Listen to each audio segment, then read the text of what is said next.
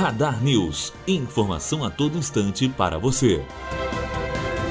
A Polícia Federal cumpre três mandatos de busca e apreensão em endereços ligados à família do senador Aécio Neves nesta quinta-feira em Belo Horizonte. Um dos locais é a casa da mãe do parlamentar. Esta é a segunda fase da Operação Ross, que investiga o recebimento de vantagens indevidas solicitadas a grupo do ramo frigorífico entre os anos de 2014 e 2017. Os outros endereços são a casa de Frederico Pacheco, primo do senador, e uma empresa de comunicação que seria de Pacheco em sociedade com a jornalista Andréa Neves, irmã de Aécio.